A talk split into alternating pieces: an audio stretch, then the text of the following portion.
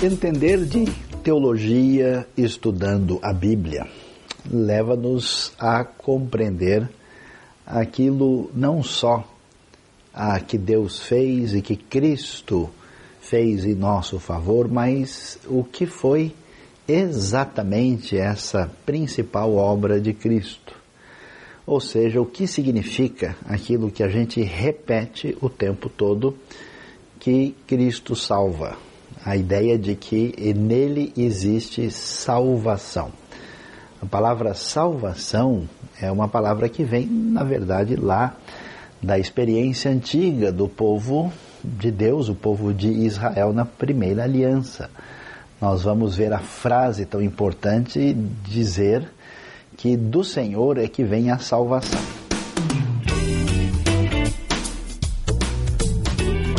A primeira ideia de salvação surge com a ideia de livramento. Por exemplo, o povo de Israel é salvo da escravidão no Egito.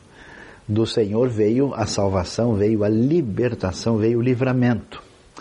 Essa ideia, ela é, parece muito simples, mas é interessante porque ela focaliza para a gente aqui ah, três coisas importantes. Primeiro é que existem situações de crise acentuadas que atingem a vida de alguém ou de uma comunidade. Segundo, a consciência de que a nossa força e o nosso poder têm os seus limites, que nós não podemos garantir, vamos assim dizer, a nossa salvação sempre. Essa consciência de fragilidade e de finitude aparecem aqui e mais, reconhecer que essa salvação é externa e ela vem do Senhor Deus Todo-Poderoso, que além de ser um Deus poderoso e onisciente e também onipresente, é um Deus que salva, é um Deus que oferece auxílio e ajuda, especialmente quando falamos daqueles que estão em aliança com Ele. Essa ideia de salvação, portanto, ela ultrapassa os limites dessa ideia, vamos dizer, de auxílio no momento de crise acentuada e prossegue na direção de uma ideia bastante completa. Por isso, quando lemos a história bíblica e vemos a situação de que o povo tinha fracassado diante de Deus e que a teologia bíblica na própria Bíblia hebraica mostra que o centro da dificuldade humana é exatamente a sua situação eh, de pecado, de alienação em relação ao próprio Criador, nós vamos ver que a visão de que Deus um dia vai trazer um livramento especial, vai trazer salvação, essa salvação envolvia não somente o futuro ah, político ah, e de Israel, de Israel como nação, mas também envolvia a questão daquele que haveria de resolver o problema do pecado do homem. Aí começa a se crescer a ideia de que haveria uma era de paz, de bênção e de obediência a Deus, de vitória sobre a maldade humana sobre a terra. Então é nesse contexto que se desenvolve a ideia de salvação quando Jesus nasce. A gente vai poder ver especialmente no começo de Mateus e de Lucas, a ideia de que nasceu o Salvador. Agora os meus olhos viram a salvação de Deus. E a pergunta é: que salvação é essa? A ideia primeira no Novo Testamento, é, principalmente nos Evangelhos, mas ainda mais desenvolvida nos escritos de Paulo, é que essa salvação vem focalizar a realidade interna do ser humano. Ou seja, não era apenas necessário preocupar-se com a vinda do reino de Deus ou da salvação divina, no sentido da libertação do povo, por exemplo, do jugo romano. A ideia era que o foco principal daquilo que realmente nos aprisiona, domina e nos prejudica é o que nos atinge internamente. E aí surge a discussão sobre o problema do pecado humano. Então, nesse sentido, a ideia de Jesus é que ele haveria de salvar o povo dos seus pecados. E quando isso é desenvolvido, é muito interessante a, a caminhada, especialmente explicitada pelo apóstolo Paulo sobre o assunto. Ele vai dizer o seguinte: que essa questão do pecado é tão claro, né, todos nós pecamos, porque todos pecaram e eles é, estão afastados e precisam da glória de Deus, e essa situação atinge a todos, não há ninguém que faça o bem, todos igualmente se fizeram injustos ou inúteis, a ideia da necessidade que atinge a todos. E a Bíblia vai dizer qual é o caminho é, dessa salvação. O caminho não é através do rito religioso, o caminho não é simplesmente fazer parte da comunidade da fé, o caminho não é a relação de base de troca de fazer coisas boas para uh, conseguir acumular como se fosse milhagem espiritual ou apagar alguma coisa errada. A palavra muito nítida aparece em Efésios capítulo 2, verso 8, porque pela graça vocês são salvos por meio da fé, e isso não vem de vocês, não vem das obras para que ninguém se orgulhe, para que ninguém procure glória para si mesmo. Então a ideia é de que a morte de Cristo Jesus na cruz e a sua vitória sobre a morte através da sua ressurreição, tudo isso garante diante de Deus o perdão dos nossos pecados. A ideia bíblica é que Deus amou o mundo tanto que ele deu o seu Filho único para que toda pessoa que nele crê não pereça, mas tenha vida eterna. Então a salvação não depende de uma trajetória exatamente religiosa, mas na confiança do perdão dos pecados por meio do Cordeiro de Deus que tira o pecado do mundo.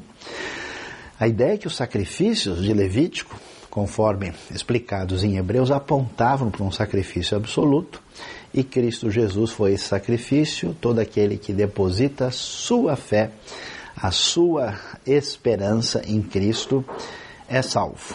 É interessante a ideia de Romanos 10, 9 e 10.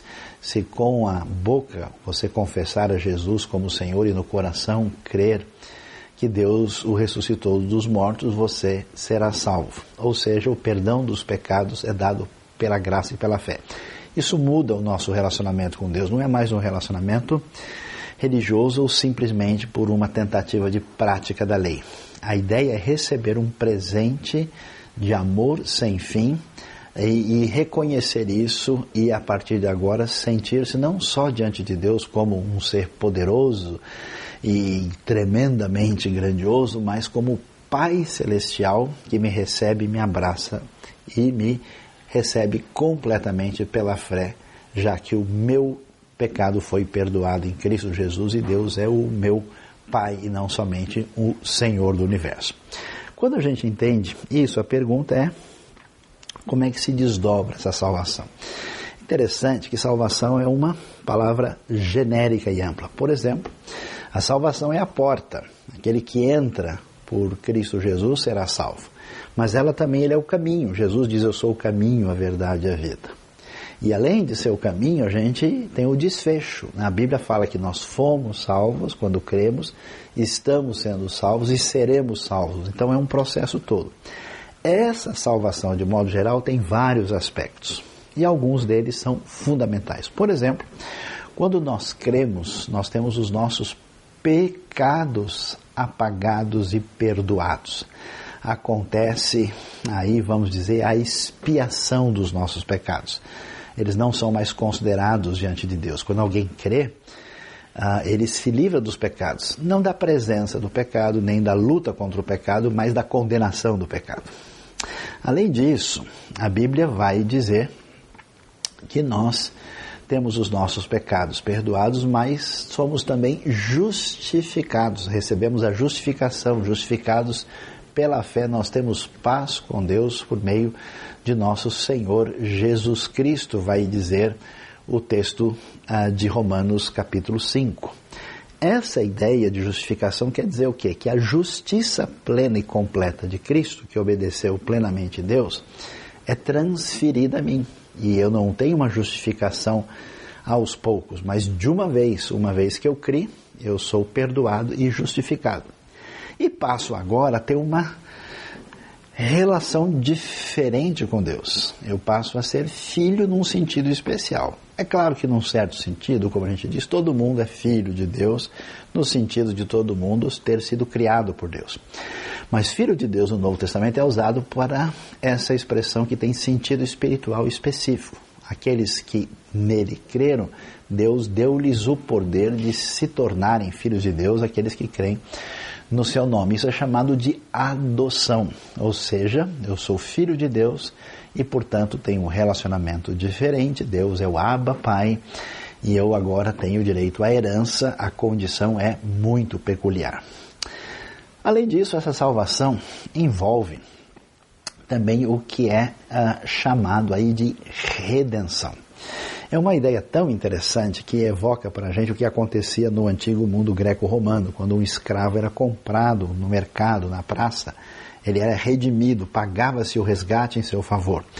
Então Cristo como que é, nos comprou e pagou o preço com a sua morte para nos dar a liberdade, a libertação. Então essa ideia de redenção é muito especial e acompanha a ela também a espetacular ideia de regeneração, ou seja, a ideia de um novo nascimento, um novo nascimento ocasionado pela palavra de Deus que é implantada em nós e que gera vida espiritual. A pessoa que nasce de novo, conforme a conversa de Jesus com o sábio judeu estudioso da lei, Nicodemos, ele diz que quem não nascer de novo não pode ver o reino de Deus, mostrando que o nascimento é espiritual.